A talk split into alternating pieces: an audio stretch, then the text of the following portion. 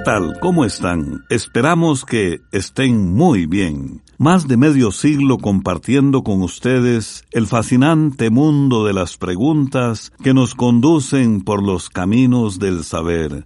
Por eso, con mucho agrado, presentamos una vez más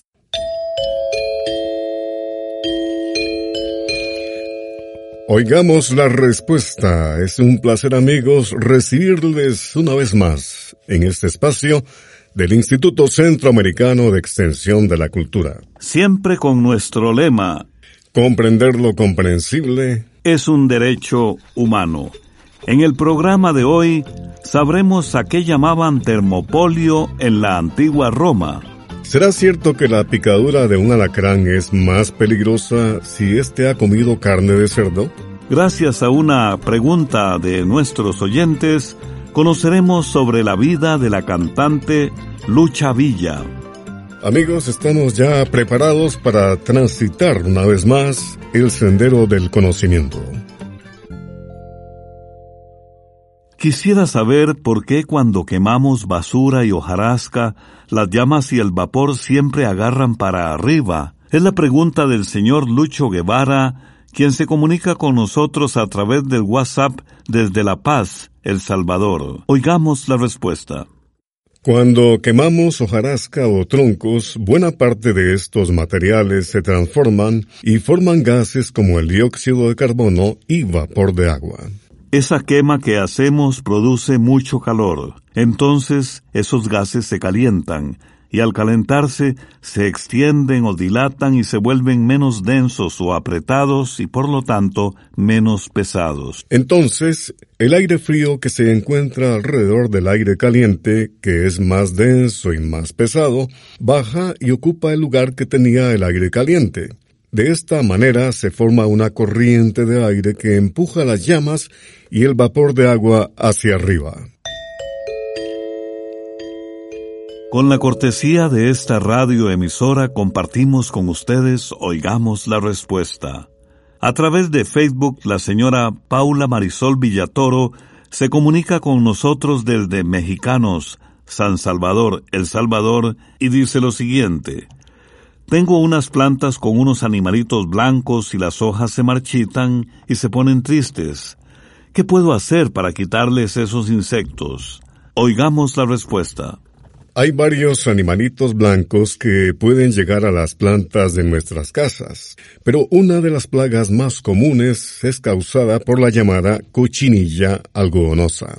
Estos insectos son muy pequeños y se pegan a la planta y van absorbiendo la savia por lo que la debilitan. Además, estos insectos producen una sustancia pegajosa que facilita que a la planta se le peguen hongos. Por esto es muy importante acabar cuanto antes con esta plaga que por lo general resulta difícil de eliminar por completo. Para combatirla, lo primero será ver si la plaga es muy fuerte o no. Si la plaga es fuerte o está, por ejemplo, en una enredadera o en varias plantas del jardín, lo mejor es usar un insecticida químico, porque la cochinilla se va pasando fácilmente de una planta a otra. Puede preguntar dónde venden productos para la agricultura por un insecticida que sirva para eliminar la cochinilla algodonosa, como por ejemplo alguno que tenga una sustancia llamada cipermetrina. Estos productos químicos siempre deben usarse siguiendo las indicaciones del empaque. Cuando una plaga de cochinilla es muy fuerte, es necesario aplicar el insecticida varias veces para poder acabar con los insectos y los huevecillos, porque de lo contrario van a volver a aparecer. Pero si la plaga de cochinilla no está muy extendida y la tiene únicamente en una planta o dos, puede usar algún remedio casero para combatirla. Puede hacer una mezcla de jabón líquido o jabón potásico con alcohol y usando un pedazo de algodón empapado en esta mezcla, usted puede ir limpiando con cuidado las hojas donde vea insectos. Debe pasarlo también por el revés de las hojas. El jabón potásico generalmente se consigue donde venden productos para la agricultura. Por otra parte, uno de los remedios naturales más efectivos para eliminar la cochinilla algodonosa es el aceite de NIM, que además sirve para combatir los hongos. Puede mezclar en un litro de agua tibia una cucharadita de aceite de NIM y un tercio de cucharadita de jabón potásico o jabón líquido y con esto limpia las hojas de sus plantas. El aceite de neem generalmente se consigue en los viveros o donde venden productos para la jardinería o la agricultura. En nuestra sección musical les vamos a contar la historia de Marilita, una mujer trabajadora. Marilita es la pieza musical de las musas desconectadas de El Salvador.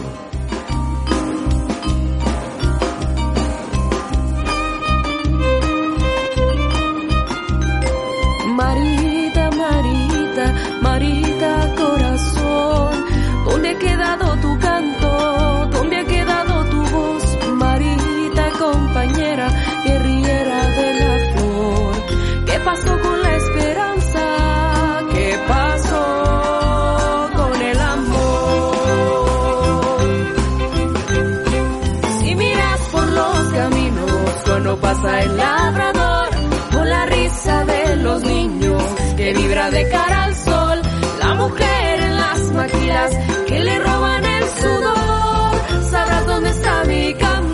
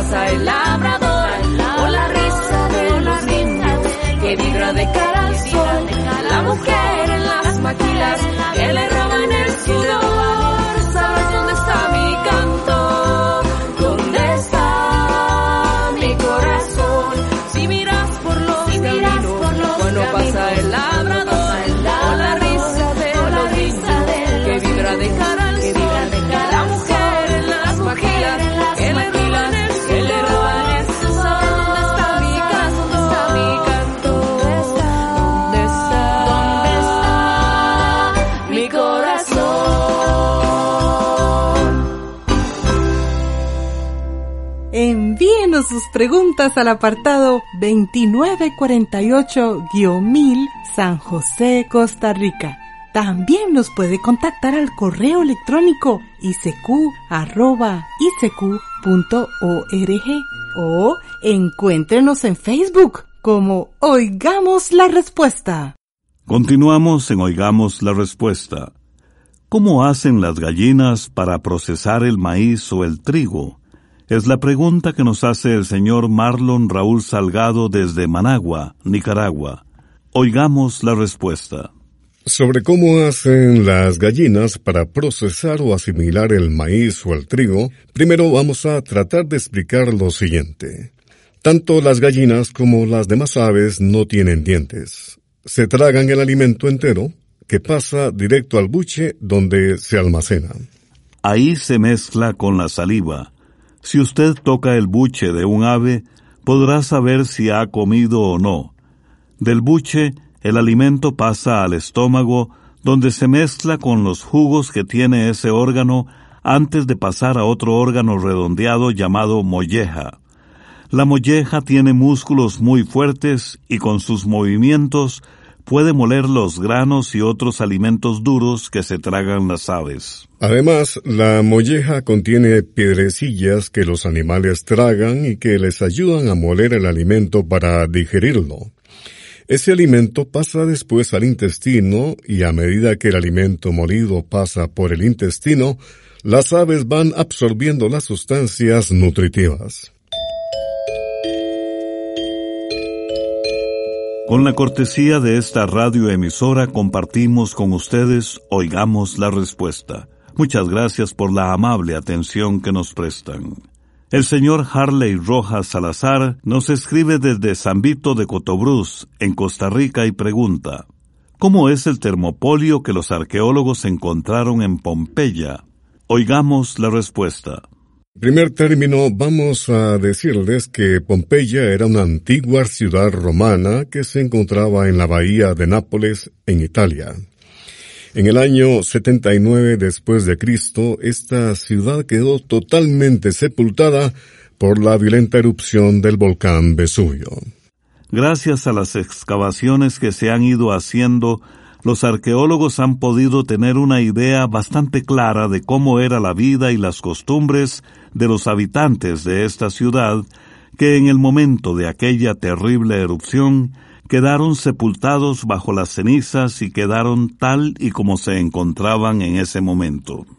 En cuanto al termopolio, por el que usted nos pregunta, le diremos que en antigua Roma le llamaban termopolio a un pequeño establecimiento comercial donde podían comprarse alimentos ya listos para comer.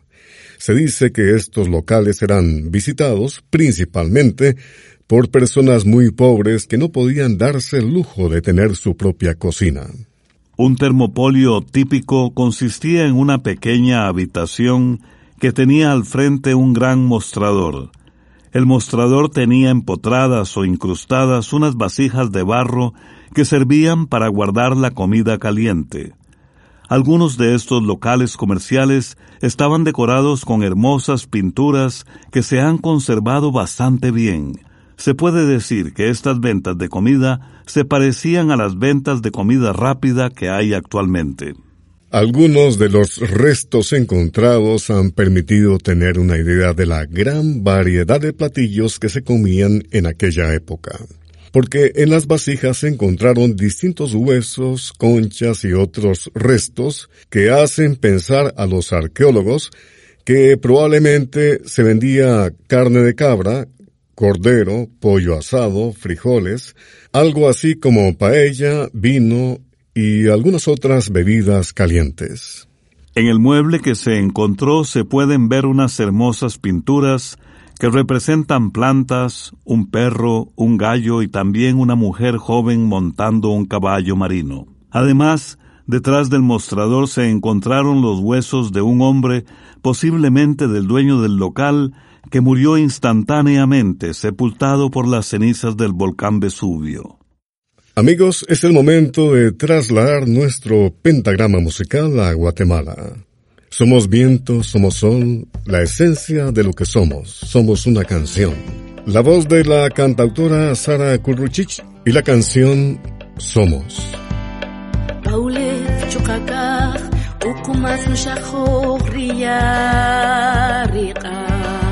En los suelos y los cielos, poco más danza agua y fuego, danza el árbol con el viento.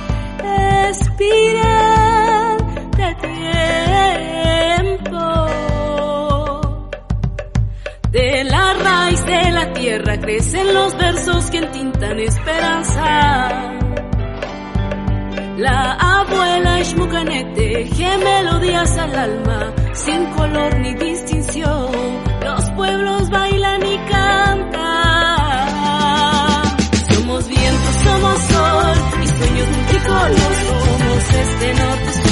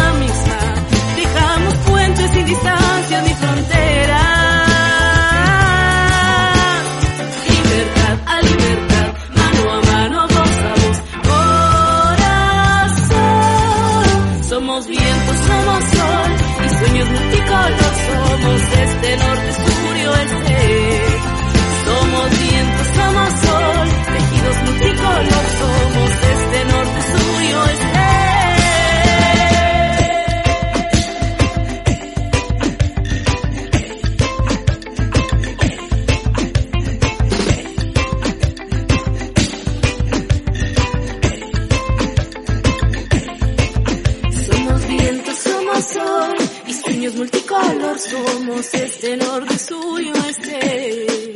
Somos viento, somos sol, tejidos multicolor, somos este norte, sur y.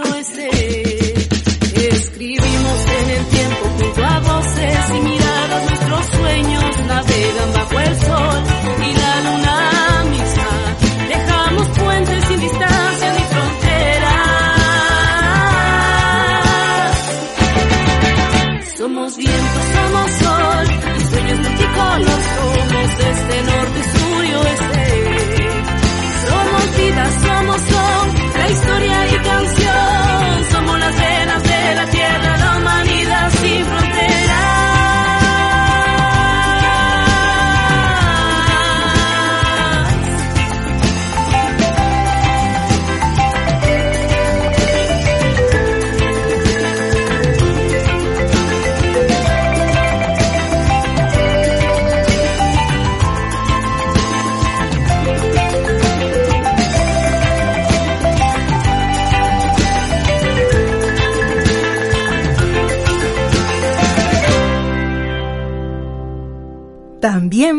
contactarnos a través de un mensaje de WhatsApp al teléfono código de área 506, número 8485-5453. Desde Cebaco, Matagalpa, Nicaragua, el joven Omar Antonio Centeno dice lo siguiente. Hola amigos de Oigamos la Respuesta. Quiero saber sobre la biografía de la cantante Lucha Villa. Oigamos la respuesta. Es un gusto, don Omar, saludarlo a usted también y a la vez responderle su pregunta sobre la biografía de la cantante mexicana Lucha Villa. El nombre verdadero de la cantante y actriz conocida popularmente como Lucha Villa es Lucelena Ruiz Bejarano. Nació un 30 de noviembre de 1936 en el pueblo de Camargo del estado de Chihuahua, en México. Lucha Villa se dio a conocer como cantante de rancheras en la década de los años 60, interpretando especialmente canciones del compositor José Alfredo Jiménez. Él fue quien compuso la primera canción que hizo famosa Lucha Villa. La canción se titula La Media Vuelta. Otras de las canciones más famosas que José Alfredo Jiménez compuso para Lucha Villa son La mano de Dios, Que se me acabe la vida y Amanecí en tus brazos. También Cariño Nuevo, Viva quien sabe querer, Qué bonito cielo y vamos a querernos pero ya. Después del éxito de La Media Vuelta, Lucha Villa tuvo la oportunidad de actuar en una película. Así se le abrieron las puertas del éxito en el cine mexicano, ya que llegó a participar en más de 70 películas. En los años 60 y 70, Lucha Villa se consagró como una de las principales representantes de la música y la cultura ranchera en México. Hizo amistad con artistas muy reconocidos como Javier Solís y Juan Gabriel, y fue una de las artistas que logró mezclar la música de mariachi con los corridos norteños. Lucha Villa se mantuvo trabajando hasta la década de los años 90. Grabó cerca de 300 canciones y unos 60 discos de larga duración. Ha recibido muchos premios por su carrera artística y por su contribución a la cultura y el folclore mexicano. Para el año 1997, Lucha Villa tuvo un serio quebranto de salud que le afectó el cerebro y la mantuvo en coma durante varios días. Afortunadamente pudo recuperarse, pero ya no pudo seguir con su carrera artística. En el año 2009 se le hizo un merecido homenaje a Lucha Villa y se develó una estatua en su ciudad natal, Camargo, donde la cantante Aida Cuevas le hizo un homenaje interpretando algunos de sus éxitos. Por lo que sabemos, Lucha Villa, ya casi de 86 años de edad, vive con sus hijas en San Luis Potosí, alejada de los escenarios, pero siempre recibiendo homenajes y el cariño del público y de sus colegas artistas. Y a propósito de Lucha Villa, en nuestra sección musical, una de las canciones inmortales de José Alfredo Jiménez, que Lucha Villa interpretó con su inigualable estilo, La Media Vuelta. Te vas porque yo quiero que te vayas. A la hora que yo quiera te detengo. Yo sé que mi cariño te hace falta, porque quieras o no, yo soy tu dueña. Yo quiero que te vayas por el mundo y quiero que conozcas mucha gente. Yo quiero que te besen otros labios para que me compares hoy como siempre.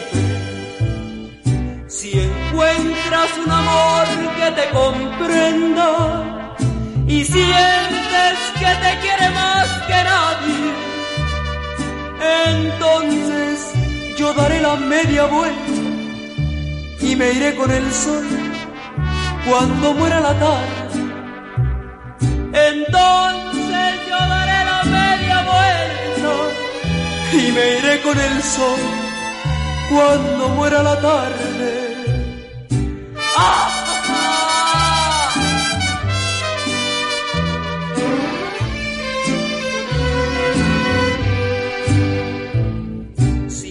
encuentras un amor que te comprenda y sientes que te quiere más que nadie, entonces yo daré la media vuelta y me iré con el sol cuando muera la tarde.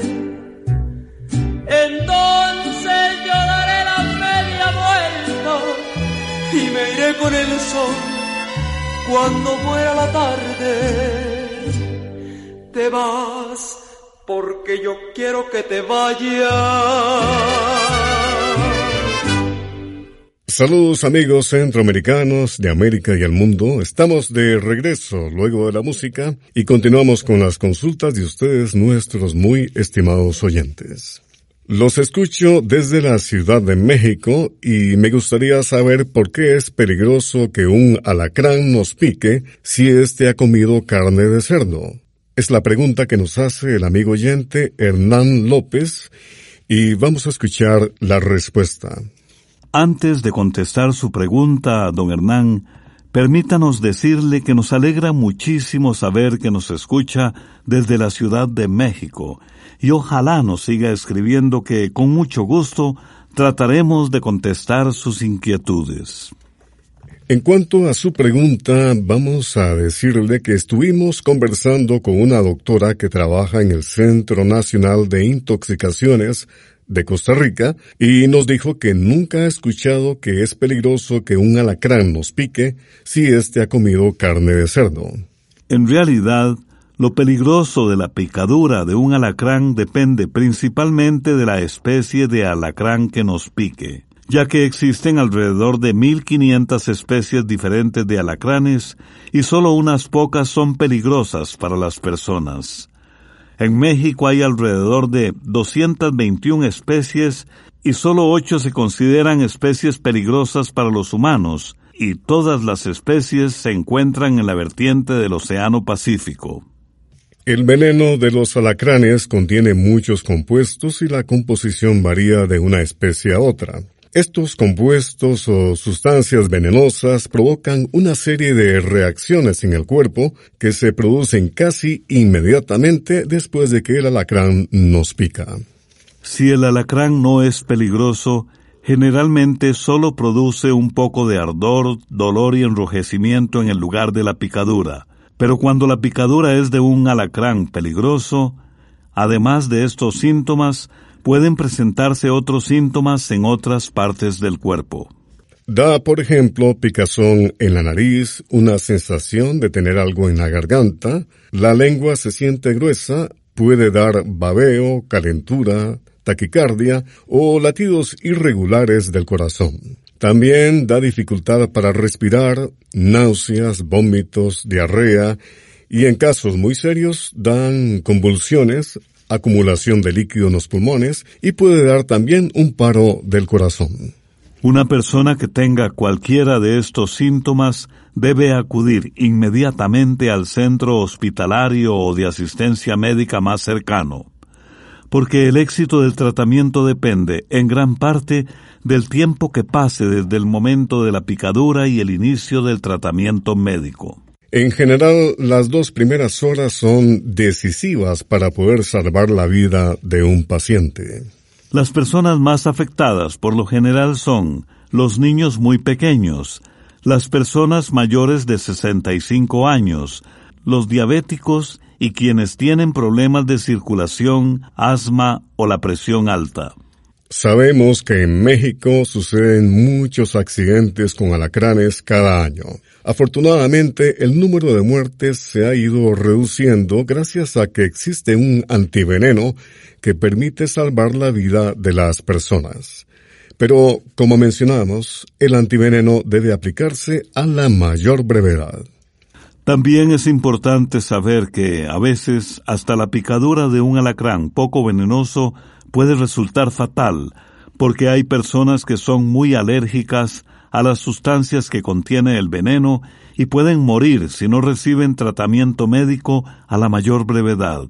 De manera que a cualquier persona que la pique un alacrán y tenga una reacción alérgica, debe ir inmediatamente al hospital o centro de salud más cercano para que le atiendan.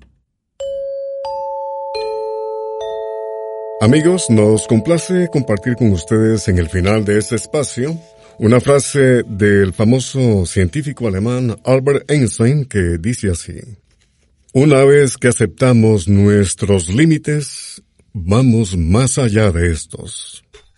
Al concluir nuestro programa les invitamos cordialmente para que mañana en Oigamos la Respuesta no se pierdan temas como ¿Se conserva el Santo Sepulcro de Jesucristo? Sabremos cuántos años puede vivir un caballo, cómo es el cáncer de piel. Estas y otras interesantes preguntas y temas las compartiremos con ustedes gracias a sus preguntas. No dejen de enviar sus preguntas. Programa C Control 03. Y así llegamos al final del programa del día de hoy. Los esperamos mañana en este su programa Oigamos la Respuesta. Mándenos sus preguntas al apartado 2948-1000 San José, Costa Rica. También puede enviarnos sus preguntas al correo electrónico isq.org o encuéntrenos en Facebook como Oigamos la Respuesta. Recuerde que comprender lo comprensible es un derecho humano.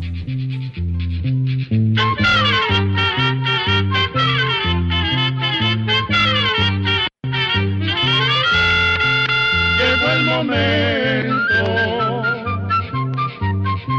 de despedirnos. Se va a la escuela, se va cantando.